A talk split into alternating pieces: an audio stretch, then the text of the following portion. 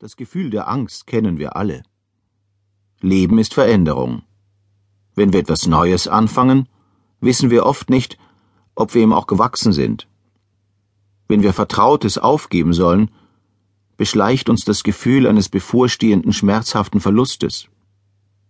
Angst gehört zu den Gefühlen, die wir nicht im Griff haben, sondern die uns überwältigen können. Sie gehört zu den negativen Gefühlen, die wir gerne loswerden wollen. Doch das gelingt uns nicht. Oft genug machen wir die Erfahrung, je mehr wir gegen sie kämpfen, desto stärker werden sie. Und für viele ist Angst etwas, das sie verdrängen müssen. Sie glauben, dass Angst etwas Krankhaftes ist. Das ist schon die erste Fehleinschätzung. Angst gehört zum Menschen. Es gibt keinen Menschen ohne Angst. Ohne Angst hätten wir auch kein Maß. Natürlich gibt es Ängste, die uns überfallen, die uns lähmen und uns quälen. Von solchen Ängsten möchten wir gerne frei werden. Die Frage ist, wie das geht. Der erste Schritt besteht darin, sich mit der Angst auszusöhnen und mit ihr zu sprechen. Indem ich mit der Angst spreche, mache ich mich mit ihr vertraut, und es wird mir klarer, wovor ich wirklich Angst habe. Die diffuse Angst wird konkreter. Wenn ich meine Ängste, mich vor anderen zu blamieren, vor anderen meine Schwächen zu offenbaren, einen Fehler zu machen, den alle merken, befrage, dann entdecke ich in der Angst meine Bedürfnisse.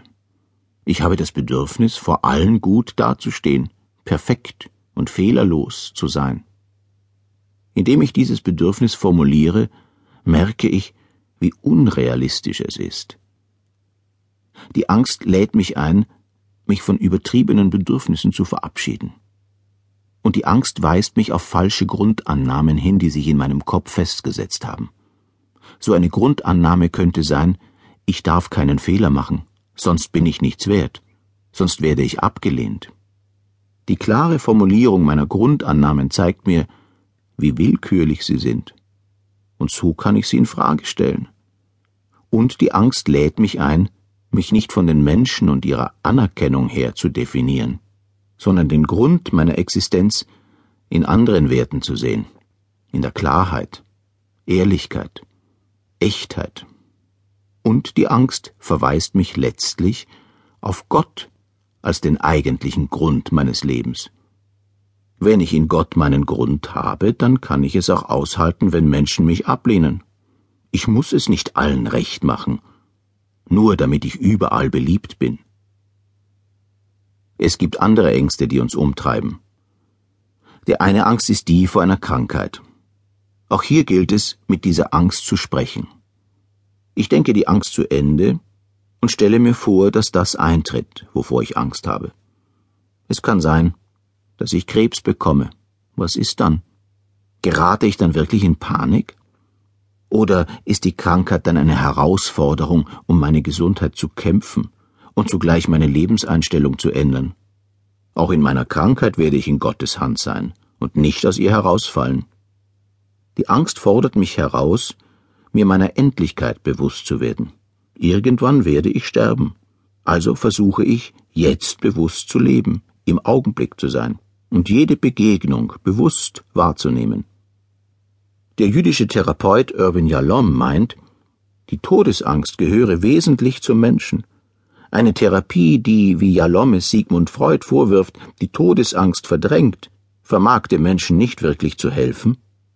Aber auch hier ist es wichtig, mit der Todesangst zu sprechen. Wovor habe ich eigentlich Angst? Die einen haben Angst vor dem Kontrollverlust.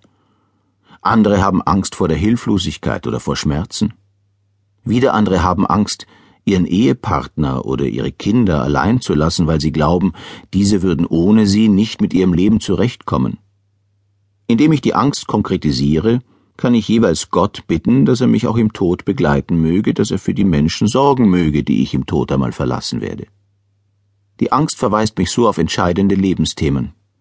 Wenn ich mich diesen Themen stelle, werde ich bewusster und achtsamer und zugleich intensiver leben.